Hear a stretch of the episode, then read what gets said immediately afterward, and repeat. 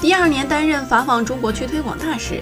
今年法网期间，靳东再次来到罗兰加洛斯，和媒体们热络地打招呼，看望服务赛事的中国小球童，还忙着给太太和工作人员介绍赛场中的一切。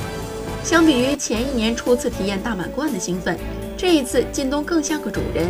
作为资深球迷和网球爱好者，靳东表达了对李娜在法网夺冠的钦佩，还笑称未来可以给金花张帅拎包。靳东在国内的某活动现场一直叫李娜娜姐，连李娜忍不住笑着说：“我好像比你小吧。”都翻整场。靳东很爱打网球，但输赢对他来说并不重要。